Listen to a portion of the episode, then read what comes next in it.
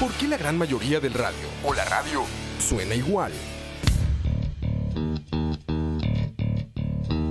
Mensajes publicitarios y comerciales disfrazados de inocentes recomendaciones. Invaden todo lo que vemos y escuchamos. Además de, por supuesto, compromisos con patrocinadores o intereses de terceros que censuran e impiden que cualquier información o mensaje pueda llegar intacto, puro y sin filtros. Al escucha. Pronto, una nueva alternativa a la radio. Solo escucha.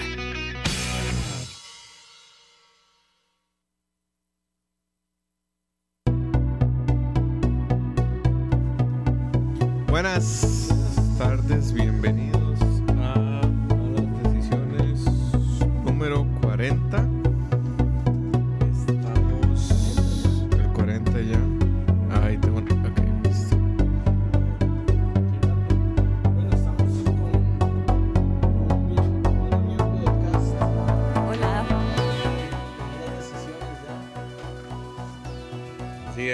Estamos. en- Hoy, hoy, hoy sí estamos. Hoy sí empezamos temprano. Y, y hoy sí vamos a hablar de un tema del que, del que sabe Silvia. Sí, sí. Sabemos, Pero hoy, hoy sí hay muy mucho conocimiento de. Sí, yo ya tengo tema para la próxima y se los voy a decir de una vez. El Brexit, de eso es lo que vamos a hablar. Yo- Qué bueno. Ok, ahí está. eh. Daniel Josefi está invitado desde ya a que venga a hablar con nosotros del Brexit. Bienvenidos a Malas Decisiones número 40. Me acompañan hoy don David Chin Saludos cordiales. y Silvi, Hola. una persona que ya es parte del crew de Malas Decisiones. Ella ya toma y toma malas decisiones con nosotros. Y, y estamos presionando para que cada vez nos acompañe más. Ujú. Eh, Bueno, Chin, ¿de qué vamos a hablar hoy? Cuénteme. Hoy vamos a hablar del tema del que Silvia eh, tiene más expertise, creo, en el área de derecho. Así es. Propiedad intelectual. La rama a la que dedico mis días y casi mis noches y mi ejercicio profesional. Salud. Salud. Salud. Sí, que yo en un error catastrófico puse que íbamos a hablar de derechos de autor, de autor y Chivo me mandó un WhatsApp y me dice, "Ma, Silvia se me cagó porque vamos a hablar de propiedad intelectual y es más grande que derechos de autor." Y entonces estamos con Silvia y también se nos va a unir hoy Roe. el Roe en un programa un crossover con Charlavaria y el dueño de este lugar. Saludos, Roa. ¿Cómo están? ¿Todo bien? Bienvenido, ¿Se escucha Roe. bien? No tengo audífonos, pero se Sí, sí, escucha. sí, sí se escucha bien. Sí, se ¿Cómo escucha están? bien. Primera vez en malas decisiones. Más No, menos, segunda. Una, una vez Ah, inter- interveniste. Con eh, eh, el tema de feminismo. Ah, estabas, claro. Estabas Sí, eh, cuando, cuando nosotros Sí, no es estábamos. Es la primera vez que estamos los dos en malas decisiones. Eso sí, mira. El único programa que hace orgullo a escucha. No, no, Charlavaria también. todos, todos. Gracias. Em, Vamos a ver, hoy vamos a hablar de propiedad intelectual. Silvia es abogada en propiedad intelectual. O sea, su especialidad es esa literal. Y Roa es un generador de propiedad intelectual. O sea, Roa no solo. No, o sea, Roa es productor audiovisual. Hace anuncios y demás, pero también trabaja muy de cerca con el tema de propiedad intelectual, ¿cierto, Roa? y es que tiene, Sí, sí, tienes bastante. que, porque. Sí, al crear, al crear contenido siempre estás. Gracias, Arturo. Este, sí, al crear contenido siempre estás involucrado de una u otra manera, ¿no? Sí. Sí, correcto. Entonces, Silvia, si querés, empecemos por qué carajos es la propiedad intelectual, porque no todo el mundo sabe qué es la propiedad intelectual. Y es el negocio del siglo, al parecer. Este, bueno, la propiedad intelectual es la rama de derecho, del derecho que se enfoca en la protección de los bienes intangibles. Eso significa, por ejemplo, eh, los carros, las propiedades y todos los demás bienes reales pertenecen al derecho real. O sea, la propiedad Los intelectual es un invento. Propiedad intelectual básicamente protege los inventos. Ok. Entonces, todos los bienes intangibles, todo lo que sea este producto del ingenio humano y de la creación humana, caen bajo la sombrilla de la propiedad intelectual. Ok. Dicen aquí que si charlar es propiedad intelectual o solo propiedad. sí, intelectual no, no creo. Propiedad sí. Propiedad Roa. Este, ahora, la propiedad intelectual se divide en dos grandes ramas. Desde ahora hago el disclaimer este, de que todo lo que voy a decir ahorita es visto desde la perspectiva del derecho civil. El derecho civil eh, considera los derechos de autor y más tarde, si queremos entrar en detalles de copyright y todo eso, perfecto. Pero copyright es eh, la protección que le da el sistema anglosajón, por ejemplo, Estados Unidos. Entonces, ok. Nosotros no tenemos copyright, ¿o sí? nosotros tenemos derechos de autor. Ok. Pero bueno, lo que les decía, la propiedad intelectual se divide en dos grandes ramas, que es la propiedad industrial. La propiedad industrial es todo aquello que es aplicado a la industria. Este, y la propiedad in- industrial es súper específica en cuanto a los institutos que ofrece para proteger cosas. Entonces, eh, dentro de la propiedad industrial tenemos marcas, patentes, diseños industriales, modelos de utilidad y si quieren considerarlo dentro de esto, eh, secretos ¿Qué industriales. es un modelo de utilidad? Ok, puedo explicar una a una para... Ok, mejor. Este, las marcas son básicamente todos los signos distintivos. Este, la manzanita de Apple, el nombre Apple, eh, La E de escucha. la E de escucha. este, El CV de Charlavaria. Exacto. No es de currículum vitae, ¿no? todas esas son marcas. Las marcas son los signos que protegen ya sea productos o servicios dentro del comercio. Luego están las patentes, que las patentes protegen eh, las invenciones ya más grandes, digamos, todo el tema de medicamentos, eh, motores, cualquier cosa que sea un- una invención que se pueda aplicar a la industria, se puede proteger a través de una patente. Obviamente las patentes tienen criterios, criterios muy rigurosos para poder ser registradas. Ah, Ojo, ojo, ojo, ojo. sorry, sorry, sorry. mi culpa, mi culpa. Inception. Así es. Silvia Inception. Sí, yo Em, luego tenemos los modelos de utilidad, que básicamente son patentes chiquititas. Entonces yo agarro una patente, le hago mejoras y solo puedo patentar esas mejoras que hice a la Ok. patente. Este, y luego están los diseños industriales, que son los diseños que hacen que las cosas se vean bonitas. O sea, como cuando Apple patentó las medidas exactas del iPhone. ¿Sí? Digamos, Ah, so- en un solamente que están diciendo por aquí que mi mic está apagado. Es, No, ya, ya, no, ya, ya, ya. ok. Sorry, sorry. a mí el iPhone es un ejemplo chivísima. Pásame mi teléfono para... Ok. hacer- Hablando de iPhone. Hablando Este, de iPhone, es- no que App no, nos pague, pero Pero debería. debería. Este, para mí el iPhone es un ejemplo lindísimo para eh, distinguir las distintas formas de propiedad industrial. Entonces, aquí está la manzanita, que es la marca. Háganse la idea de que ¿De Silvia les está enseñando un iPhone. ok. no nos pueden ver, pero. necesitamos live streaming aquí. Exacto. Ya está, ya está listo. No es que Moisés huevón y no lo Sí, sí, no, no, no. Luego, Ah, sí, sí, sí, ya podemos hacer video. Ya está ahí la cámara. mira. A la ver. Ah, fíjate. Bueno, luego está Gusto. toda la tecnología del Face ID y toda la tecnología de la pantalla táctil y demás, que eso ha sido patentado. Porque eh, fueron invenciones de Apple que crearon y por lo tanto tienen el monopolio que da la ley durante el plazo que da la patente. Ok. Y luego está el diseño industrial, que es lo que hace que el iPhone se vea bonito. Entonces, por- con diseño industrial puedes proteger cómo se ve un carro, pero el motor, eh, si es algo realmente inventivo, se patenta. Y la marca del carro se registra. Por favor, cada vez que alguien dice voy a patentar una marca, a mí me sale una cana. Entonces, no digan eso. Registro la marca. Registro la marca y se patenta una resumen, invención. Tengo una peor. Cuando dicen voy a patentizar. Ay, sí, no, ahí. Está poderosa, ¿eh? Sí. Está Se Facebookera esa. Se, se De muere. tía, de tía. De tía de Se Facebook. muere una hada cada vez que dicen eso. Se muere nada. Entonces, en resumen, las marcas se registran, las Los- patentes son los inventos Ajá. Y Los modelos de Los utilidad modelos de son utilidad. patentes chiquititas, o sea, mejoras a patentes ya existentes. Y los diseños industriales es lo que se ve bonito. Ok. Ok. Y si yo, digamos, como te estaba diciendo, si yo agarro la canción, como te dije hoy, si yo agarro la canción de Vaudeville de Zinedine Zidane, donde menciona a todos los jugadores del mundo, y después dice que el mejor es Zinedine Zidane, y la hago apropiadamente y pongo en vez de Zinedine Zidane, Paté Centeno, como debería de ser, la versión correcta. eh, ¿eso lo puedo proteger o no?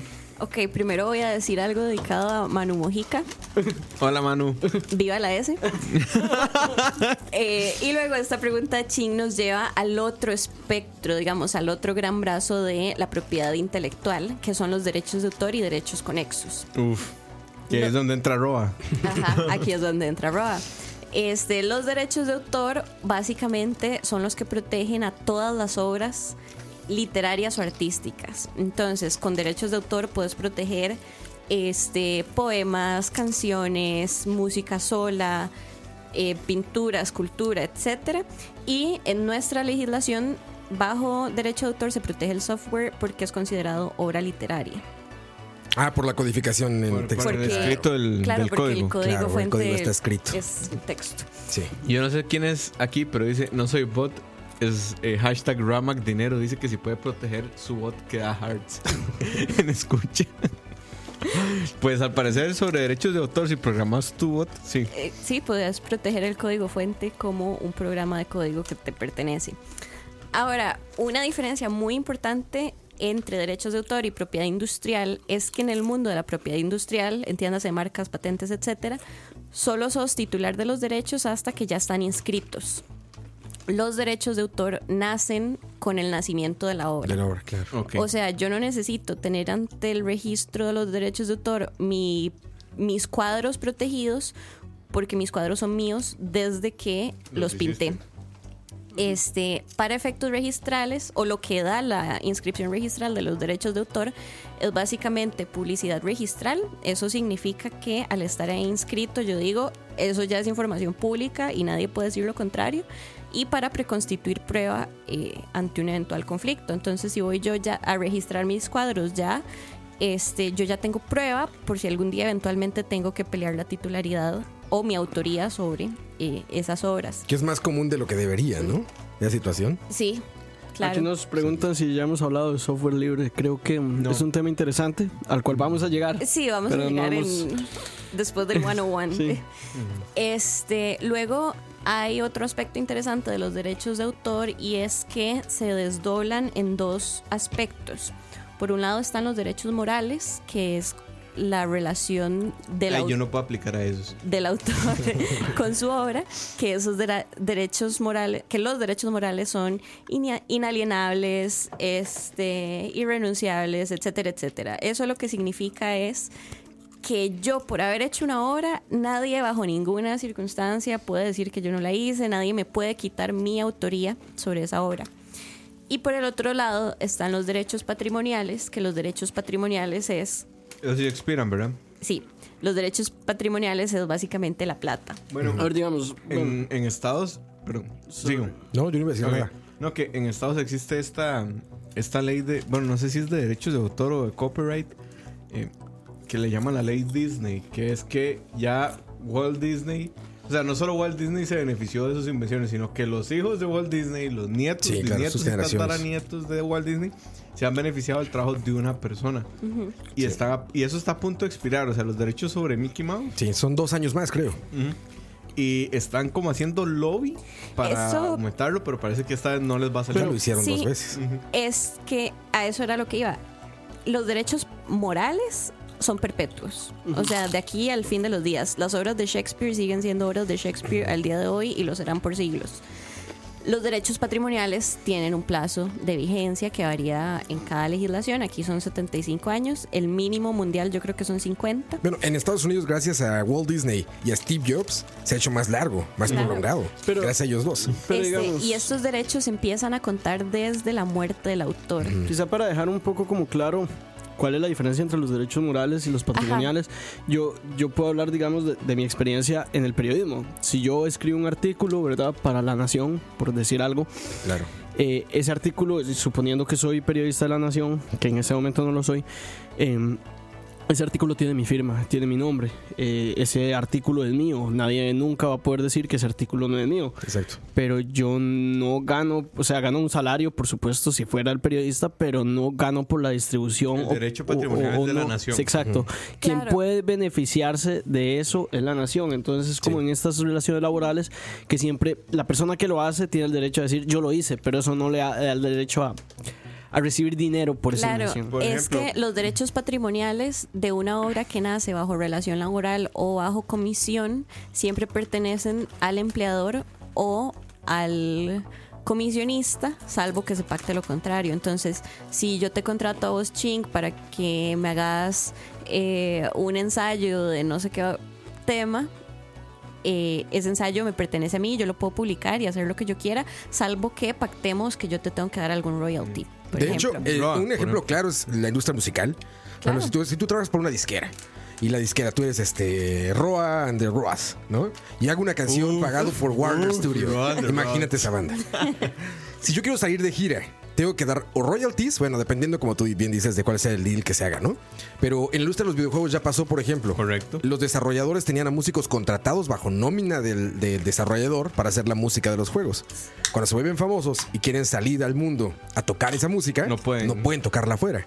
Porque la única que debe de redituar, eh, la única que puede, tiene capacidad de, de, de redituar o de ganar dinero de ella es la empresa bajo que estaban en nómina. Sin embargo, como dicen los morales, pues siguen ahí. O sea, nunca te van a quitar el crédito y siempre va a ser el autor de esa pieza. Pero sí te quitan el derecho de cobrar por tocarla o interpretarla. Exacto. Bueno, De hecho, Eso bueno, mismo a pasa vos te pasa, ¿no? O sea, Pues- a vos te contratan para hacer un anuncio.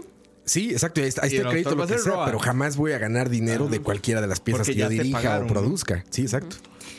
Eso, mismo pasa con las obras cinematográficas. Por eso algunas, no sé, pensemos en... Las de Jodorowsky. o- Todas las de Jodorowsky. O alguna serie larguísima, porque hay unas temporadas que sí están en Netflix y otras temporadas no. Exacto. Es porque probablemente tienen productores diferentes. Sí. Y eh, un productor sí negoció con Netflix para subir su contenido, pero el otro no. Entonces, por eso no, no tienen todas las series o toda la saga completa. Ah, Y ah, ni siquiera en sí. plataformas. ¿eh? Por ejemplo, Alejandro Jodorowsky no puede exhibir sus películas porque están a través, o sea, los dueños reales de las películas son los productores.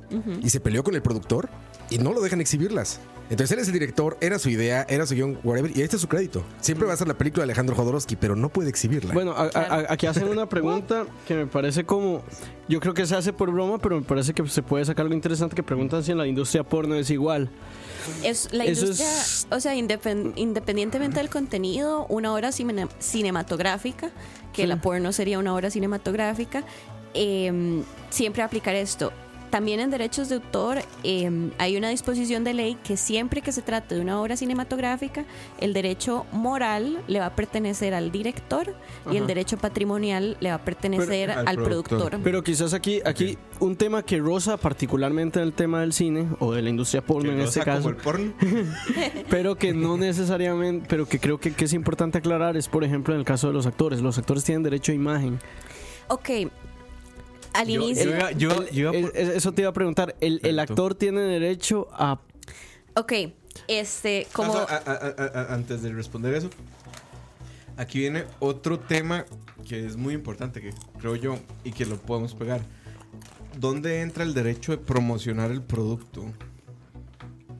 ¿Cuál producto? Digamos, si yo tengo una película de Disney, yo puedo hacer promoción de esa película. Sí, solo si tengo los derechos para promocionarla.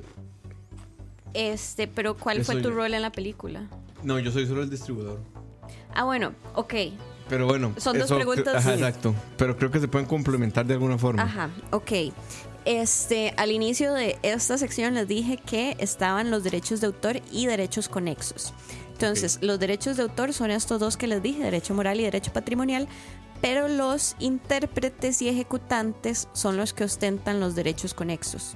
Entonces, los derechos conexos son los derechos de los cantantes, de los músicos, de los actores. Entonces, por ejemplo, para ponértelo eh, de forma más visual, sobre una canción, para poder usarla, distribuirla, etcétera, tenés que tener el permiso, digamos, o tenés que considerar a tres personas: el autor de esa obra, el titular de los derechos patrimoniales y el titular de los derechos conexos. Porque yo puedo escribir una melodía que si yo no la interpreté, este no es solo mía. Sí, sí. Entonces ahí entran los derechos de los actores en una película.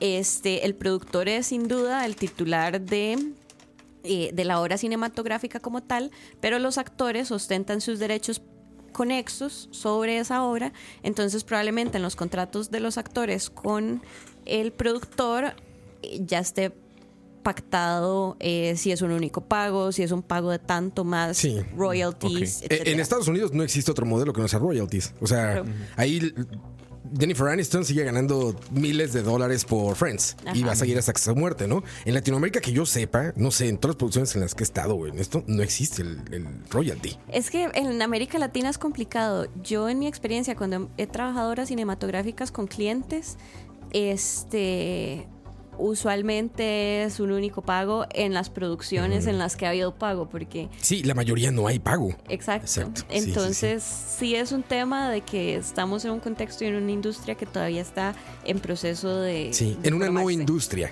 Sí, Todavía es amor al hambre, le decimos, ¿no? exacto. Todavía no es una industria tal cual, como que ya sirva de manera mecánica, en la que ya hay procesos muy establecidos, ¿no? Exacto. Ahora, la idea, digamos, de. Porque no tenemos ni sindicato. Porque, No hay un sindicato, digamos, en no hay- Estados sí. el sindicato de actores es una Y es cosa una locura. Es- fuertísima. ese y el de escritores es una Todos. vara. Yo- Todos los Ajá. sindicatos. Ahí les puedo comentar cosas que sé por producciones de Hollywood que se han hecho aquí eh, en Latinoamérica en general. Adelante, Son adelante. cosas eh, inimaginables. ¿eh? Por ejemplo, ayer estaba trabajando con un camarógrafo que trabajó en la película de Suicide Squad, ¿no? Una gran producción norteamericana que filmó un par de escenas aquí en Costa Rica.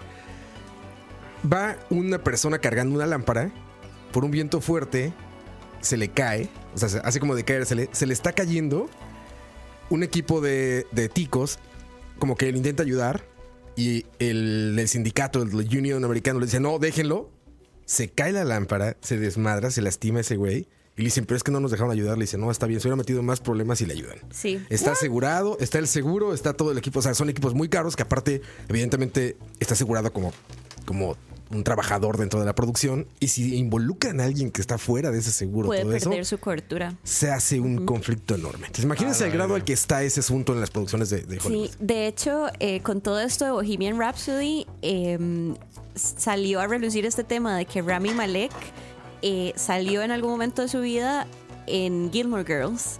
Y él siempre dice que, ¿Sí? que fue el rol más caro de su vida porque él tuvo que pagar una multa de dos mil dólares por haber actuado en Gilmore Girls porque él no estaba inscrito en el sindicato de actores, actores, claro. cuando hizo esa actuación. Entonces, Está, está- es fuerte. Bueno, es un tema fuertísimo. Sí, sí, está súper cuidado. Está, La es- buena es- noticia es que Rami Malek, yo creo que ya está haciendo suficiente dinero como para poder. Ya. Sí, sí, ya dos mil dólares. Que ya, que Ya- ya, ya esa es otra realmente cosa. Los derechos de explotación de la imagen del superhéroe le pertenecen al actor. Entonces, digamos, Moisés Es que fue es diferente. X mamón Es, ahí es Marvel. distinto derecho conexo de derecho de imagen. Este, el derecho conexo es el derecho que existe dentro de la obra cinematográfica. Entonces, todo el material que se haya eh, recopilado en el proceso de rodaje sí le pertenece al productor, pero obviamente el actor ya va a tener su royalty sobre eso, que es distinto al derecho de imagen, este, a que le tome unas fotos TMC comiendo pizza ebrio a las Sí. 2 de la mañana. Ok. En nuestra legislación, el derecho de imagen está más relacionado a un tema constitucional, este, ligado al tema de derecho a la intimidad. Entonces, digamos, tampoco es como decir, nadie me puede tomar fotos porque les puedo cobrar plata, porque no funciona así. Más bien, nuestra legislación protege el derecho a la imagen como un tema de los derechos de la personalidad slash intimidad. Ok. Ok. Entonces, Ok. en el tema de, de derechos, vamos a ver, yo lo, de lo que más conozco o de lo que más leo al menos es de la industria de videojuegos. Aquí está Ryan, no me deja mentir. Que es, creo que la, la- la que más dinero deja en el entretenimiento actual. Sí, o sea, Los videojuegos. eh, ahora en febrero las solo las ventas por software y hardware y hardware fueron de 1304 millones de dólares, una cosa así. Solo en febrero. Sí, sí. O sea, es una estupidez. Que es la punta de lanza del. Ajá. Mi, mi pregunta va como cosas como las que hace Google ayer. Que Google ayer presenta una cosa que se llama Stadia, que es Stadia. Stadia, que es jugar videojuegos streameando contenido a través de un navegador. ¿ok? Es jugar un video, Es básicamente. jugar un video. ¿Cómo carajos entran los derechos de autor ahí? O sea, ¿quién tiene el derecho de distribución? ¿Quién tiene el de- O sea, porque Ah, bueno, es- no te eso plantea muchos retos. No, pero bueno, te dejo esa otra y contestamos la anterior. Ok, este, están todos estos derechos y los derechos patrimoniales también se dividen en varios aspectos. Digamos, no hay una lista taxativa, pero cuando uno está licenciando derechos patrimoniales o cediendo derechos patrimoniales, siempre es importante, especialmente cuando se licencian, este, especificar qué estás licenciando. Entonces, derechos patrimoniales son distribución, reproducción, puesta al público, etcétera, etcétera. O sea, hay un montón de aspectos que considerar en relación a la explotación económica de una obra. Este, entonces, en términos de distribución de una obra cinematográfica, lo que se maneja usualmente es que se em, que se licencian por territorios. Entonces, digamos, yo hice una película en Estados y probablemente ese productor ya tenga su distribu- distribuidor de Europa, ya tenga su distribuidor de América Latina, o puede que sea tenga un distribuidor de México, Centroamérica, Caribe y un distribuidor para Sudamérica o un distribuidor solo para Brasil. Entonces, eso es un derecho que le pertenece al titular de los derechos patrimoniales, que usualmente una película es el productor, y este se va licenciando o vendiendo como quiera hacerlo eh, con total libertad contractual pero usualmente se maneja eh, por territorios y em, por tiempos determinados. O sea lo más importante de una licencia de derechos patrimoniales es ponerle ubicación geográfica y ubicación temporal y, ubicación temporal Ok. A- a- Aquí pregunta Cucaracha si se relaciona la condena de Repretel por pagarle a Doña Eugenia con el tema de propiedad intelectual. Eh, que, uh, Gran to- to- pregunta, todos gran acá pregunta. respetamos a Doña Eugenia muchísimo, creo. Yo corazón. Trabajando, ¿verdad? Sí. Ajá. Ya, yo, ya. yo me veo en Yo ella corazón de Eugenio. Pero la respuesta corta es no, eso no es propiedad intelectual, en realidad es, pro- es derecho a imagen, ¿correcto? Este, no, lo que estuve leyendo por encimita de las notas que salieron es que más bien están protegiendo la dignidad del adulto mayor. Ok. Porque Pero- se burlaron de una adulta mayor. Pero, Sí, pero- particularmente en ese caso era, era, era burla, o sea, era, era comedia. Era ¿no? comedia. Pero no tiene que ver con. Entiendo que no tiene que ver con propiedad intelectual porque entiendo que el delito fue que eso se filtró, básicamente. Que, que no, claro tenía es que, es que son dos temas diferentes. Ah, ok. Lo de la filtración de Tigo se está viendo en sede civil. Saludos a Gustavo que acaba de llegar. Saludos Gustavo. Gustavo. Este, lo de que se filtrara la llamada se está viendo en sede civil. Esta resolución fue la resolución de primera instancia en sede penal de un delito que no sé cuál es el delito, pero esta causa específica este era solo por la transmisión de los toros de repretera al fin de año que tenían un personaje de ella. Ajá. Ah, ok. Eso fue Repretel, o sea, fue por hacer fue Esto la fue re- parodia. Esto fue Repretel por la parodia de ella. Lo de Tigo, que se filtrara la información, se está conociendo en civil Ah, y a- ahora- a lo que entiendo no hay resolución todavía. Ahora, si yo, digamos, si yo doy consentimiento escrito, eso, esto ya nos estamos saliendo un poco de tema, ahorita volvemos a propiedad intelectual. Pero se solo relaciona. por curiosidad, si yo doy consentimiento escrito de que sí se puede parodiar, se puede hacer una parodia de mí, eh, Dele se viaje. puede, ¿verdad? Es solo si se hace y yo no estoy dando mi consentimiento, ahí sí puedo decir como más, porque están haciendo esto?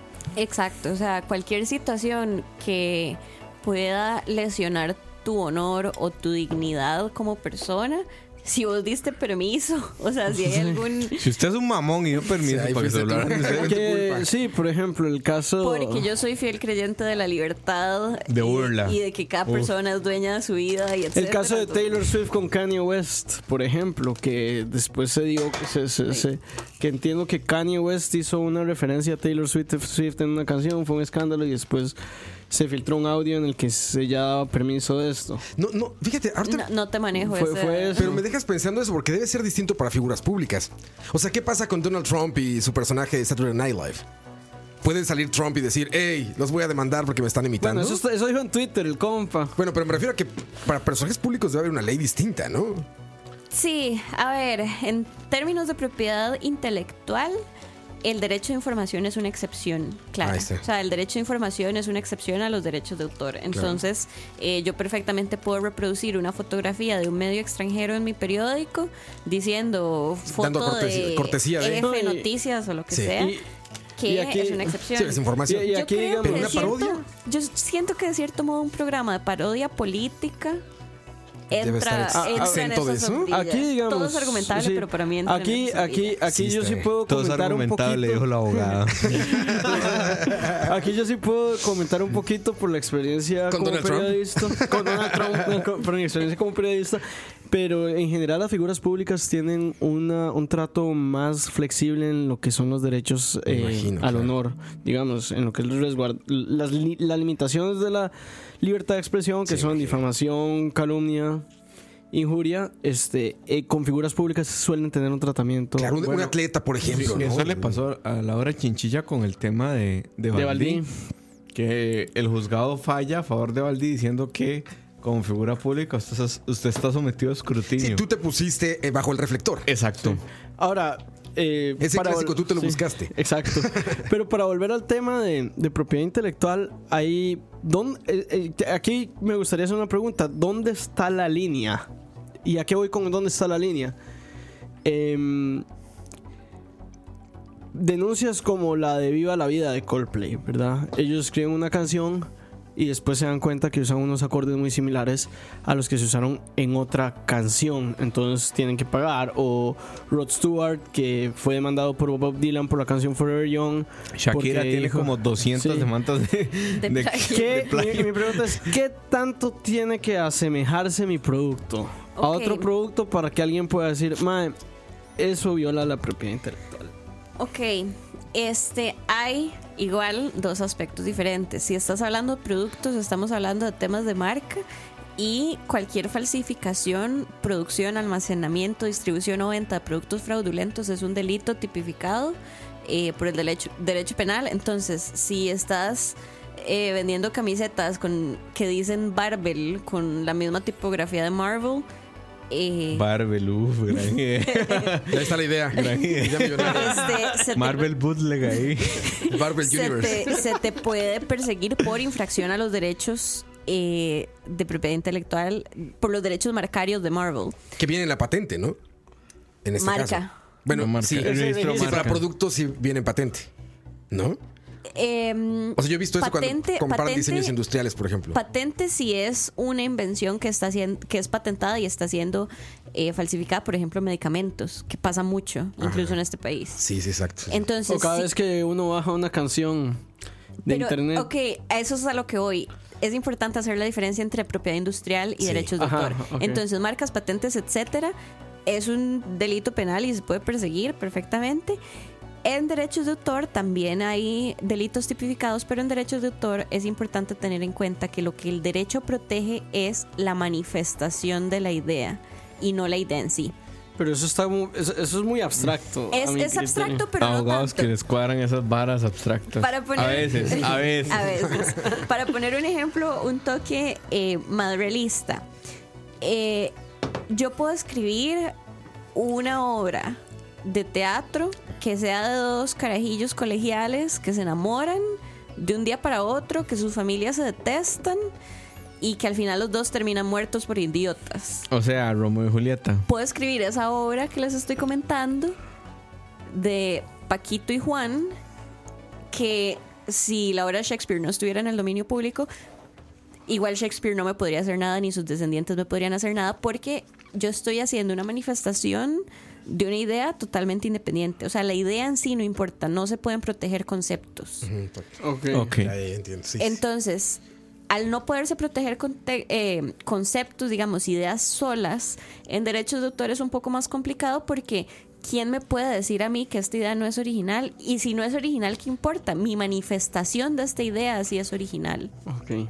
Entonces, por eso en temas de plagio, a lo que hay que remitirse es saber la diferencia entre una obra u otra. Por ejemplo, en temas de plagio de software o de apropiación indebida de software, uno lo que hace es irse al Exacto. código fuente y comparar qué tanto porcentaje coincide y cuáles son las diferencias para ver si esta es una obra derivada de la anterior que, es- que se está comercializando sin autorización del primer titular. Este, En la música también. en la música Comparan también. literalmente las notas Las- o la o forma sea- de onda y dicen, "Es- se parece en tanto porcentaje, esto es un plagio. Ajá. Pero Este, comparan, comparan la forma de onda o las, o Y las notas, o las las dos cosas. partituras. Los- o- Ambas ah, cosas. Y este, en derechos de autor, los delitos que existen son falsificación de derechos de autor ajenos. Entonces, yo agarro uno de tus cuentos y voy a publicarlo al registro de derechos de autor como si fuera mío. Este. Excederme del número de ediciones que tengo permiso de publicar yo como editora. eh, cuestiones de esas. Y ahí demostrarías cómo, por ejemplo, con un libro, eh, pruebas literales así como aquí está el borrador. eh, No, cosas así, ¿o este, cómo con un libro siempre hay contratos, o usualmente hay contratos de edición. Pero me refiero no de- como editora, sino como creador. Ah, ¿Como autor? Como autor. O sea, se tendrían que ir a Si ese te, nivel. si te están plagiando la obra, Ajá. Sí habría que agarrar el texto y no sé, contratar O sea, a- filólogos que sean los peritos y digan Ajá, que la composición gramatical, etcétera, etcétera. Bueno, pasó ahora con, con la obra de, de- de Roma. ¿Supieron lo que pasó con Roma con la No, fotografía? frente.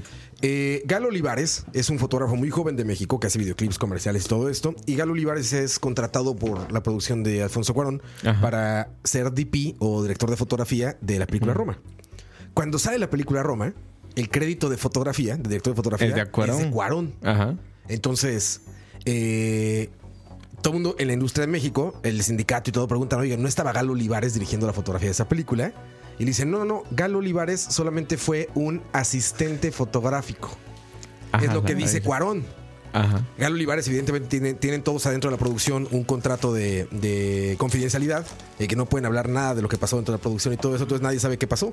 Pero es contratado como director de fotografía y su crédito sale como asistente cinematográfico. Jeffrey Y todos estos están preguntándose qué pasó, porque ganó el Oscar a Mejor Fotografía. Entonces, Claro, O sea, ¿a quién le corresponde ese derecho exacto, moral? y el crédito es de Cuarón. O sea, probablemente sí le dijeron, venite como, te voy a pagar como Ah, director. bueno, aquí hay otra excepción pero- a los derechos eh, morales. La dirección, eh, la composición de la banda sonora y la redacción del argumento, es decir, el escritor Ah, del, del guion, son derechos patrimoniales independientes. En Costa Rica, al menos. ¿Eso qué significa? Eso En- significa, En, español. en español- No abogado.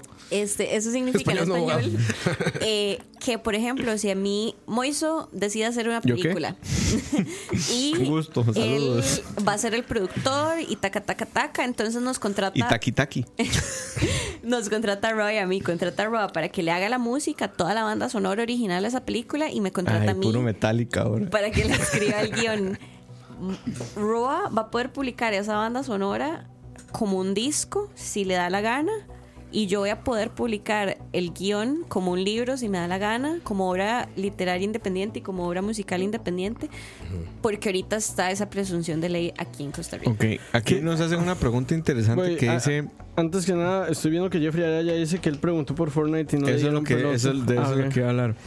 Eh, nos Yo es que no sé nada de videojuegos, de. Fortnite. Así que ese, es- tuyo porque... Voy, voy a, a tratar de explicar. Lo que pasa con Fortnite es lo siguiente. Fortnite es un fenómeno, ya no hablemos de videojuegos, sino es un fenómeno sociocultural, si se quiere. Es un videojuego en donde hay ciertas mecánicas que incluyen matar a sus enemigos y ser el último de 100, etc. ¿Qué pasa? La compañía eh, que desarrolló Fortnite se llama Epic Games. Y entonces Epic agarró un montón de bailes de un montón de gente y los metió dentro del juego como celebración después de uno realizar una muerte. Digamos, no necesariamente lo haces después de, de- matar a alguien, agarró pero esos bailes y gente de dónde? De demasiados distintos lugares. Está desde el baile de Cartoon de, de, Ah, ok, de pero... Príncipe de Rap eh, ah, ok. hasta un concurso que imagen, hicieron. Es la imagen de este Mae Carlton No, bailando. Es el personaje bailando. El personaje que sea haciendo los mismos pasos de baile. Mm. Es un tema complejo porque una coreografía sí podría ser considerada una obra artística. Ok. Este, Pon atención ahí, muchachos. entonces una secuencia de pasos determinada en cierto tempo, yo no sé nada de danza, entonces si estoy hablando basura, lo siento, pero analogías. Salud. Salud, ching. Este, entonces sí sería interesante ver si hay algún titular interesado en ejercer la defensa de esos derechos patrimoniales sobre esos bailes. Ok, entonces. Ahora, Que de hecho, bueno, el actor que hace. El que hace el, el actor del príncipe rap que hace el primo Will Smith, que se me olvida el nombre, que sé que el apellido es hiper latino, él intentó demandar a Epic. Y los tribunales fallaron a favor de Epic, diciendo Epic. que la coreografía era como una idea, básicamente. Ahora, a- a- a- Es a- que es eso, o sea, vuelvo a lo que dije, ahora todo es argumentable y en un proceso judicial al final lo importante es la prueba que tengas y cómo la expongas. ahora, Y O sea, la verdad importa muy poco en estos procesos. es complicado llegar a la verdad real de los hechos. ahora, yo, yo, Alfonso Ribeiro se llama. ahora, yo, yo, yo, yo te- me acaba de venir a la mente otro caso que conozco de, de propiedad intelectual que es muy actual. Actualmente hay dos películas de superhéroes en los cines. Capitana Capitán Marvel, Marvel y y Shazam. Shazam. No, Shazam no ha salido, pero sí viene. Sí, pero viene. E- e- esa, e- hay, hay una historia de propiedad intelectual también, ¿verdad? Muy, muy interesante. Porque Shazam, Se el nombre original de Capitán Shazam Marvel. era Capitán Marvel. Y Capitán Marvel no existía. Marvel demanda a DC por usar la palabra... Shazam es de De DC. De DC Comics. Marvel demanda a DC por usar la palabra Marvel como uno de sus superhéroes. Y entonces fuerza a DC a cambiar el nombre. DC le pone Shazam como un poco de parodia para, para ponerle un nombre bien estúpido, básicamente. Y Marvel entonces saca Capitana Marvel. O Capitán Marvel, digamos. Para, O sea, para ¿cuál hablar. era el nombre original de DC? Capitán Marvel. O sea, el DC personaje iba que a se- tener un personaje que se llamaba Captain tuvo, Marvel. tuvo un personaje que se llamó que se llamó Capitán Marvel. Oh, wow. Después le cambió el nombre a Shazam Ok. Por el pleito. por, por una hecho- por una bronca legal con Marvel. Y de hecho no fue un pleito poquito, fueron 10 años Sí. entre los dos peleando. Entonces, cuando cuando los- la corte falló a favor de DC, de, de Marvel, perdón, DC le puso Shazam a este personaje. Ok. ¿Cómo, cómo fue eso? O sea, ¿por qué? ¿Qué? Eh, o sea, es- eh, ¿qué, qué tan qué tan válido es eso? Como ponerle, o sea, si yo quiero poner, si yo quiero sacar una Capitán consola de video- Coca-Cola. sí, yo quiero sacar una consola de videojuegos y ponerle a un juego PlayStation. Vas a recibir en menos de 24 horas una carta, una intimación al De CC Sony. Y desistir. Season Disease de Sony. O sea, pero, pero mi punto es por qué, por, ahí, ahí, ¿qué es lo que se está protegiendo? Este. Porque no ver, es, o sea, estoy usando el nombre, pero lo estoy usando en otro contexto. Es que así, sin detalles de qué fue específicamente lo que demandó Marvel, me cuesta un toque porque no sé si se fueron por el tema de marcas o si se fueron por el tema de copyrights y demás. O sea, pero digamos, no sabes nada del caso. Ajá, pero, no sé nada del caso. Sí, pero ¿qué, ¿cuáles podrían ser las... Digo, un tema de copyright. Sí. Ya existía Captain Marvel para el momento en que el Captain Marvel de Marvel, al momento en que DC estaba haciendo. No, no, no. O sea, el, el- personaje de Capitán Marvel no existía. Ok. Bueno, pero si ya tenés. O sea, ya Marvel se llamaba Marvel. Exacto, eso sí. Entonces ahí ya estás ante una evidente copia, indiferentemente si se trata de marcas o de copyrights, de la propiedad intelectual del- de la otra compañía, especialmente si es su competencia. Sí. Entonces, di, me parece perfectamente viable. O sea, es como, como exacto, que, que Nintendo saque, saque una consolita mañana que se llame PS. Sí. O sea, que no le diga PlayStation, pero que saque una consola que se llame PS. O sea, evidentemente Sony va a demandar y probablemente Sony tenga toda la legitimación para hacerlo. Ok, entonces digamos, a lo que voy es mi marca también se protege en casos de que no se use como marca, sino solo el hecho de que se use. Bueno, este, los derechos. Ya, ya le di vuelta la idea, sorry. Este, una de las prohibiciones para inscribir una marca es que sean un derecho de autor de otra persona. No sé si se entiende eso que dije. Más o menos. Ok. Este, imaginémonos que vos, Ching, para tu blog te inventas un personaje. Ujú. Y ese personaje le haces un dibujito y ya. Ese es, todos sabemos que ese es el personaje que se inventó Ching y así es como Bolita con palitos. Como lo distinguimos, exacto. Y esa bolita con palitos te pertenece a vos, Chin, porque vos la dibujaste y es tuya, aunque no la hayas inscrito. Y dos años después llego yo y trato de inscribir una marca que sea la bolita con palito para una editorial. Vos perfectamente puedes llegar y ponerte a mi registro de marca y decir, eh, eh, suave un toque. Yo tengo dos años de estar usando esa bolita con palitos y esos derechos de autor, no una marca, me pertenecen. Entonces vos puedes usar derechos de autor como fundamento para ponerte una inscripción de marca. Ah, ok. Entonces, por poner un ejemplo, yo publico un cuento en internet, en Reddit. Y después me. Y tres años después alguien agarra ese cuento y lo presenta en una editorial. Yo podría llegar y decir, "Mae, eso yo lo publiqué exactamente igual en Reddit hace Exactamente. tres años. Exactamente. Ahora, ¿en qué ámbitos aplica la propiedad intelectual? Digamos, si yo a un carro le quiero poner PlayStation, no tengo ningún problema porque no está relacionado con la marca PlayStation, porque PlayStation es de videojuegos, ¿no? Este, ok, hay diferentes tipos de marcas. Las marcas, cuando uno quiere solicitar una ante el registro de la propiedad industrial de Costa Rica, eh, ¿Eso dónde está? Es del registro civil. sí, sí, está ahí en Zapote. Súper ineficiente, probablemente. Vieran que yo amo el registro de la propiedad industrial de Costa Rica. Yo, Son buenos. Esos sí son buenos. yo he trabajado en todo Centroamérica y Caribe y la verdad el de Costa Rica es uno de los más eficientes y shout out a todos de ahí, los quiero mucho.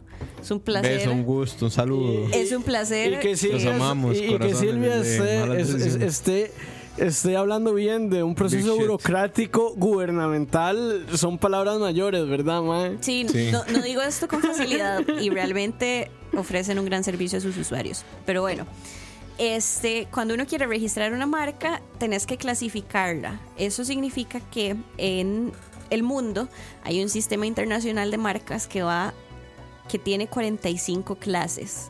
De la 1 a la 35 son productos y de la 36 a la 45 son servicios. Entonces, si quieres registrar un medicamento de tal vara, clase 5. Si quieres registrar este una, em, una tienda, clase 35. O sea, Todo lo posible por registrarse está está en 45 diferentes. casi que todo lo que puedes, lo que se te puede ocurrir está en alguna clase. Ok. Entonces, este, si yo quiero registrar eh, Silvia Servicios Jurídicos, voy y la presento en clase 45. O Silvia, el nombre solo en clase 5, ya está inscrito. Si alguien quiere sacar una marca de ropa que se llame Silvia, perfectamente lo puede hacer porque va en clase 25 y no afecta. Ese es como el principio, digamos. Pero hay marcas que trascienden eso por su notoriedad o por su nivel de reconocimiento, Como Apple. como Apple. McDonald's, Coca-Cola. McDonald's, Coca-Cola, Chanel. O sea, Prada. Exacto. Referencia. referencia. Ni Gucci ni Prada. A la hora de, a la hora de la paja. Un saludo a los muchachos. Entonces, este, hay- yo consideraría que PlayStation es sin duda una marca Seguro. notoria. Ahora, para que una marca sea considerada notoria, eh, sí hay un proceso probatorio fuerte. Facilita mucho las cosas que otro país ya haya reconocido la notoriedad de una marca. Entonces uno nada más llega y dice, hey, registro, vea, este país miembro de la Convención de París también ya la reconoció, entonces aquí ya es notoria, reconózcala. Como, Eh, como McDonald's, es verdad que la gente ya solo la reconoce con ver. Ah, bueno, son los lineamientos internos de este año. Ya dijeron que McDonald's ya llegó al grado de que no tienen que ver el logo completo para comprenderlo. Claro. Entonces, todos los que hacemos publicidad para McDonald's podemos utilizar solamente una fracción de un arco dorado. Y, Y la, ya la gente, gente- dice es McDonald's. Es que McDonald's, McDonald's es, monstruoso. el perfecto ejemplo de marca notoria, porque un chiquito de 5 años ve la M a los 100 metros y ya le está diciendo, mami, quiero una cajita feliz. Para pa pa pa. bueno, claro. eso es una marca McDonald's, sonora. los, Sí, es el lo- los mejores combos. ¿Pueden pasar en qué horario no? Que- que- que yo, yo- yo recuerdo un rant tuyo con respecto a marcas sonoras. ¿En serio? Sí. Dice Jeffrey, entonces yo no puedo tener un restaurante Nintendo. En efecto, Ye- bueno, tal vez en Costa Rica sí. En Costa Rica Yo- seguro, y en México A también. ver, yo nunca voy Tacos a eh, promover que se hagan esas prácticas porque yo trabajo evitando eso.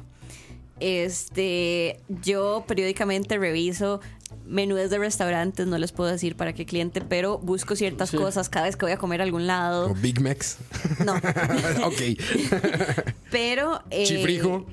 Ese estuvo fuerte. Esa- Sí, Que al señor se lo eso- eso leyeron, no no, una no, Yo creo que más no, fuerte fue, fue. Los fue bares siguen teniendo sus nombres propios, Para mí ¿no? lo fuerte fue que un colega realmente asesorara a ese señor y le dijera que, que podía presentara esa demanda Claro. porque era Pero una entonces, demanda ¿por qué lo cambiaron los restaurantes? O sea, si, si era una demanda muerta, ¿por qué cambiaron los nombres de los restaurantes? Yo en ese momento le dije a mis clientes, ni se preocupe. Claro. Hubo colegas que como medida de precaución, precaución. fue como, bueno, pongámosle el nombre a la par suya, o sea, como Chifrijo Spoon, Chifrijo tal, Chifrijo tal. De hecho, uno revisaba las gacetas en esa época y había tres páginas de Chifrijo tal vara, Sí, sí, sí. pero realmente no era necesario porque Chifrijo es como decir arroz. Sí, como tacos, ¿no? Ajá, como tacos. Alguien Es va a poner tacos. es El taco, pero. alguien... Va a decir, no pueden llamarle tacos mexicanos ya. Exacto. Ahora, a- a- hace rato hicieron en el chat una pregunta que me pareció sumamente interesante. Eh, ¿Qué pasa si, eh, Juan José Alvarado preguntó, ¿qué pasa si una persona eh, logra poner un dominio eh, antes Comprar el que dominio una- comprar el, de- el dominio de web de una, de una empresa? El único caso que yo conozco es el de Nación. Nación logra comprar nación.com antes que la Nación de Argentina. Eh, pero yo creo que en este caso y los dos son periódicos, los dos tienen su marca, entonces es un poco Que de hecho diferente. Nación Argentina es la nación. La nación.com.ar, creo. Este, ok, ahí hay que analizar dos cosas. Primero el tipo de dominio, entonces si hablamos de un dominio .cr, el NIC sí hace un control cruzado con el registro de la propiedad industrial. Entonces, eh, si yo tengo Silvia Chavarría registrado, por decir alguna tontera, o si Roa ya tiene registrado escucha, eh, alguien que quiera registrar escucha.co.cr probablemente tenga una Ojo, prevención Roa, del, del NIC. Ojo ahí. Porque el NIC es el ente que administra los dominios locales. En nuestros live. Escucha.live. Ahí está. Si nos vamos a dominios eh, internacionales, digamos, o dominios grandes, .com, .net, .org, etcétera, etcétera, eh, y hay alguna disputa sobre la titularidad del dominio, eh, lo que corresponde es un arbitraje ante la ICANN o ante la Organización Mundial de la Propiedad Intelectual. Qué complejo suena eso, ¿no? O sea, Su- como- Suena a grandes palabras Sí, de abogados. Son, so- es, de, es un arbitraje internacional yo creo que con todo los lo costos que implica. Yo, yo creo que todo lo que, lo que vos hagas, que, que tenga las palabras Organización Mundial antes, Ya, ya, ya, ya. suena, ya suena como, un pedo, como sí. que da miedo, mae. Organización Mundial de Gordos Profesionales. Ahí está. Hay que hacerla, hay que hacerla. Sede de Costa Rica. Ah, sí, nada más porque sí. Sí. Dice, muchacha, ¿cómo hacemos para prohibir el uso del 506 en el territorio nacional? Juan José, eso no se puede porque el 506 es, número uno, la extensión de números de teléfono de Costa Rica respecto a además todos sus todo es pares. 506. Sí, exacto. Y es además eh, la forma de localización vía aérea que usan todos los... O sea, los códigos de Costa Rica están hoy en día 506. Pero eso no, eso no solo se da en, en Costa Rica, digamos. Aquí en. en- El tango india. no, en, en Sa- en Santana hay una, heladería, hay una heladería italiana que se llama 0039, creo. Que es el código de Italia. Y es el creo. código de Italia. Aquí, aquí Gustavo hace una pregunta que creo que solo Roa entenderá. Dice, y entonces, Herbert puede mandar a medio mundo. Herbert debería de mandar a toda la tierra. Deberían de platicarle a Silvia todo el asunto con Herbert. Sí, sí, sí. Eh, yo tengo como varias, varias preguntas. Yo, por ejemplo, eh, tengo conocido que creo que esto es como, como conocimiento universal y, y te voy a preguntar porque qué tan cierto es que, por ejemplo, la receta de coca no tiene ni una sola patente porque No. si la patentan se hace pública. Sí. Ok, ¿Cómo es que funciona eso? Porque, Igual que, igual que la receta de Kentucky Fried Chicken. sí. Uf, que Eso- si vieron Green Book hay un gran, una gran referencia a KFC ahí. Esto se los mencioné brevemente ahora temprano y no lo desarrollé. Este, las patentes son necesariamente públicas. Ok. O sea, cualquier patente que se haya otorgado, ahorita se meten a google.patentes y la buscan y ahí les va a salir. O ParentsComp de la OMPI. Así es como se liquean los celulares, las consolas Todo, de videojuegos, todo, las todo. computadoras, porque Apple saca de repente y dice voy a patentar una cosa cuadrada que tiene una pantalla táctil, que mide Que tanto y tiene que estas reacciona así. funciones, taca, taca, taca. Y así se liquean. Entonces, todas las patentes son necesariamente públicas, Públicas. las puedes consultar en este instante. Y ahí es donde se hace la referencia esta de cuánto diámetro, por ejemplo, por así decir, ¿no? ¿Cuánto diámetro tiene el botón del control de PlayStation Sí. para que pueda hacer otro, otro control a alguien más, pero que no tenga ese diámetro del Sí, botón. eso, eso, eso O te sea, iba a ahí se hacen las diferencias. Eso te iba a preguntar que, que digamos, si yo quisiera patentar algo, yo también podría ser lo más vago posible. No, las patentes sí tienen criterios muy rigurosos. Vos para patentar algo, primero tiene que ser una invención que no sea evidente para un técnico medio en la materia.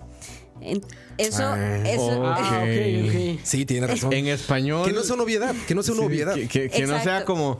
Ah, voy a patentar una lata de cerveza Un que es cilindro para llenarlo con agua. Eso Ajá. significa, por ejemplo, que si yo quiero patentar un motor de un carro, tiene que tener alguna tecnología o un- algún grado de inventividad que no sea solo transformar un combustible fósil Sí, combustionarlo para en, mover en algo. energía o agarrar la carga de la batería que Sí. tenga en energía, sino que tiene que ser algo que aporte realmente una solución que no sea obvia para una persona medianamente versada en ese campo. Y luego tiene que ser realmente novedosa. Esto significa que si vos estás breteando una patente y se liquea y está en todo Google y un mes después presentas esa solicitud de patente, te la van a rechazar porque por más novedosa que sea ya no es inventiva. Ya está en la mente de la gente. Exacto, ya O sea, está ahí en el estado de la Sí. técnica. No, por eso preguntaba, digamos, por ejemplo, el iPod. Bueno, el iPod viejo, que era un círculo. El original, sí, el original. Sí, sí. Vos me decís que, que en la patente especifica el tamaño de El diámetro. diámetro, el tamaño, ¿Qué pasa si yo hago lo mismo, pero tiro un diámetro un poco más. No lo vas a poder patentar porque si no estás aportando realmente una solución novedosa al estado de la técnica, estado de la técnica Pero- significa lo que hay, mm, A ver, es a ver, difícil que te Yo estoy jugando de abogado del diablo acá, Es pero, que no se- no te pero, lo van a conceder. pero digamos, ¿qué pasa Que si no.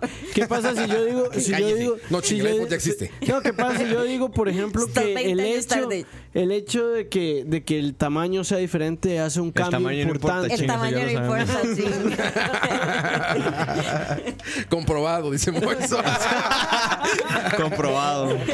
Sí, La sea, evidencia empírica. subirle, agregarle o bajarle un par de centímetros a algo, pero us- usando la misma tecnología o el mismo principio, no va No, a ser una invención. Ahora, con respecto a las recetas, las recetas de cocina no son algo que realmente se pueda patentar, porque O sea, el señor del chifrijo desde el inicio estaba remamando. pero no eso es una marca. Ese fue el nombre. La diferencia. No con, el, no con la receta del chifrijo. Pero digamos, las marcas son difícilmente patentables porque agarrar un montón de ingredientes en cierto orden y preparar un platillo no es Sí, algo no sé. que revolucione el estado de la técnica porque no es algo, un aporte, digamos, el hecho de mezclar ciertas cosas. Entonces, al, al- partiendo de que las recetas no son básicamente patentables y segundo que las patentes tienen un plazo para su explotación eh, Comercial. comercial exclusiva y Costa Rica son 20 años. Entonces, pasados esos 20 años, ya todo el mundo, ya entra al dominio público y todo el mundo puede Eh. hacerlo. Entonces, se- las recetas se protegen a través de lo que se llama, perdón, secretos industriales. Los secretos industriales es que uno agarra el secreto, lo mete en un sobre, cierra el sobre, le pone 80 sellos, llega y lo deposita en el registro eh, de la propiedad industrial, se levanta un acta y ahí queda. Jamás caduca.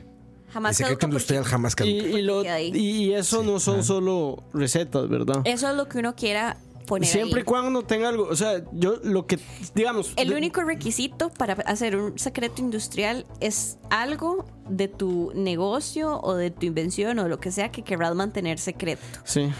Ahora, los secretos industriales no solo es suficiente preconstituir la prueba de irlo a depositar al registro, sino que para que un tribunal realmente lo considere un secreto ante una eventual controversia, es realmente establecer protocolos internos rigurosos que mantengan ese secreto. Digamos que todas las personas que entren en conocimiento con esa información sepan antes de tener acceso a la información que van a acceder a un secreto.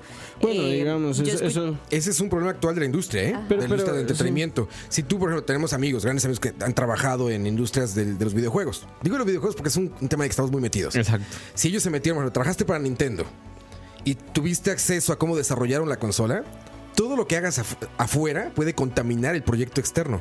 O sea, cuando, cuando trabajes para hacer una- otra consola afuera, pueden decir, hey, hey, hey, él tiene secretos industriales de la otra consola. es Entonces, delicado. por No, eso no, las compañías sí. no pueden andarse pasando gente Sí. a ese nivel, porque contaminaría los secretos, o sea, cont- Pero- pero contaminaría eso- tu proyecto, por sí, ejemplo. Pero eso se maneja a todo nivel, digamos. Yo en este momento, eh, donde trabajo, yo tengo que mantener en secreto muchas cosas. Y, o sea, y cuando me dice, y no solo tengo que mantener en secreto, por ejemplo, yo en mi trabajo tuve que pedir permiso para hacer labores, para hacer ciertas específicas labores.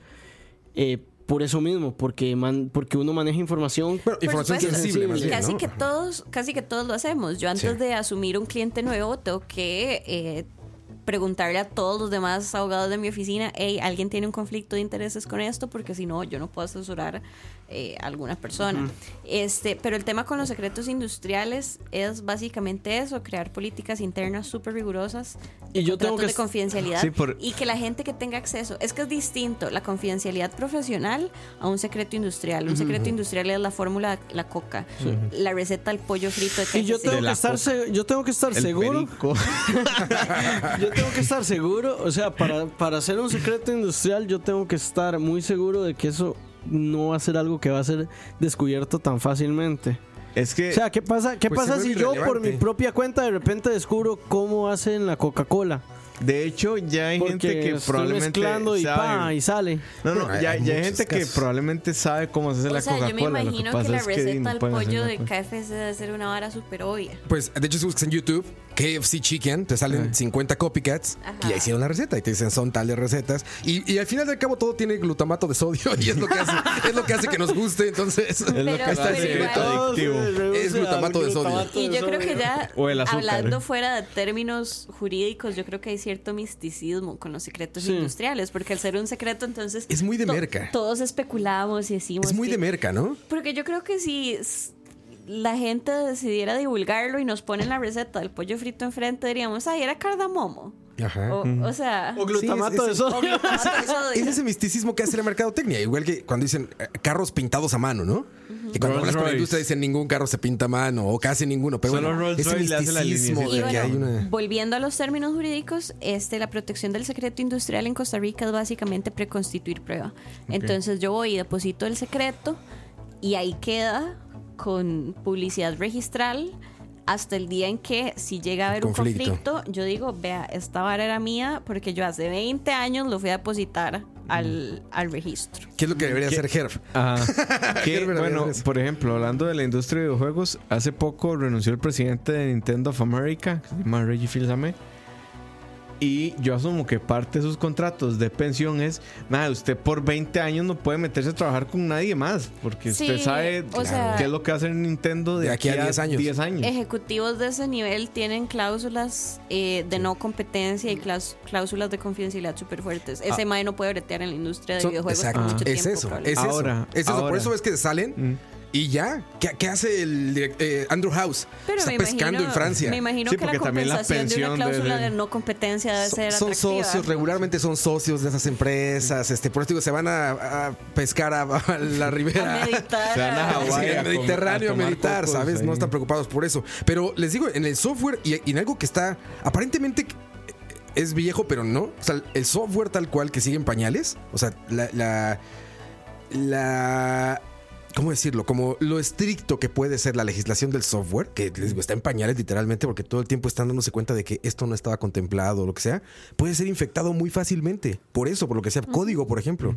Tú, tú, como- tú puedes hacer un software para lo que quieras, y si en algún momento bajaste algo, Te no sé pusiste qué, a leer algo de lo código pegaste libre. y lo pegaste, puedes haber infectado todo tu proyecto. Ajá. Y ahora te puede llegar alguien a decir, ah, eso era Creative Commons o eso era. Sí, hiciera algo Creative Commons, pero con una licencia de Creative Commons que no permitía la comercialización y vos lo estás Chao. vendiendo, Chao. chao. Por que eso también es otros matices ahí que Que no hay- llegamos a copy, copyleft y todo. Copyright, copyleft, Y exacto. ahí es todo donde entra el software libre también. El software ¿verdad? libre, que es una El software maravilla. libre es Así debería ser todo el software, debería ser libre. Para, para, Todo.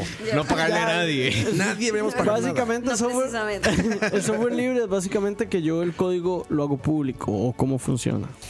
Este, bueno, en el caso específico de Creative Commons, por ejemplo, digamos, para poner algo más concreto, eh, Creative Commons tiene distintos tipos de licencias. Entonces, si yo divulgo algo eh, con la licencia de Creative Commons que solo permite uso académico, entonces solo uso académico y yo puedo perseguir a las personas que estén haciendo un uso distinto Que lo vendan. a ese software. Sí, que lo vendan, por Este, ejemplo. si es un software totalmente público, entonces de ahí el, el autor de esa obra tiene que estar consciente que a la hora de divulgarlo en esos términos, está permitiendo que todo el universo lo utilice de la forma en la que quiere utilizarlo. Sí, que lo pueda vender o no. Pero es la manera en la que el ser humano aprende. O sea, realmente, por eso, por eso yo creo en el software libre, porque es una contribución para que alguien llegue, baje el código, aumente o mejore el trabajo y lo vuelva a soltar. ¿Sabes? Es como aprender de un libro, mejorar el conocimiento y hacer otro libro para dejarlo afuera para que la gente pueda. Que ahí también, por ejemplo, no sé cómo entraría aquí el, el caso, pero eh, cuando uno, por ejemplo, toma la foto más chusa de ever de cualquier Sí, sí, cosa y la sube a Instagram, la foto del Esa foto ya no es tuya. caballito de mar con el hisopo en la cola. esa foto ya no es tuya. Sí, la, cuando ya La firmaste subiste ahí, a Instagram claro. y firmaste un contrato cuando abriste la cuenta que decía, no me van a cobrar, pero todo lo que yo Cuando subo tú aquí es de Instagram. el ¿no? he leído todos los términos y condiciones que nadie ha hecho, ahí te están diciendo como eso. ¿Qué dice? Ah, saludos, ¿quién es? Es cachorro. Ah, Saludos a Cachorro. cachorro, saludos.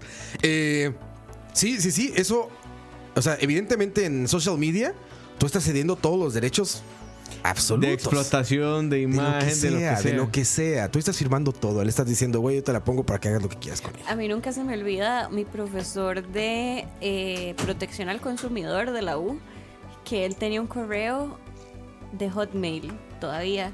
Y era porque él se había leído todos los terms and conditions de Gmail, de el mail de Yahoo, etcétera, ¿Y se quedó con. Hotmail? Y se quedó con Hotmail solo por los terms and conditions. Uf, yo no los leí, pero tengo Hotmail. ¡Qué suerte! Qué tío, ¡Qué Roa, tiro, qué qué tiro! Yo tengo Bueno, ahora solo tienes que cambiar costarricense. todos tus Wow. contactos a No, Hotmail. mentira. Exacto. Dice, dice, dice Bueno, yo, una persona que estuvo en este programa Ajá. eh, tiene un correo de Raxa. Wow. Arroba Raxa. Arroba. Raxa. Impresionante. Siguen servidores vivos. Pero sí, ahí, ahí evidentemente se diste todo.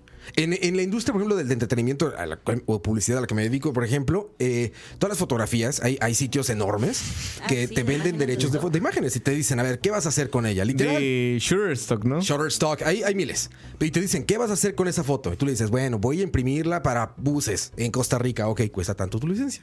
Ya, le pagas tu licencia y vámonos. Si no te dice, no la vas a utilizar para vender nada, es para tu sitio de no sé qué que no cobra nada, ok, úsala. Vas. Le dices, no, ¿sabes qué? Y, y tengo, tengo dudas de eso, porque, por ejemplo, Internet es global y delimitarlo es muy complejo. Por más que te digan que sí, que se puede delimitar y que tú escoges regiones y eso, pues un trabajo publicitario puede llegar a cualquier parte de la Tierra si lo subiste a YouTube. Y entonces, a China no. cuando a China no, y a Corea del Norte tampoco.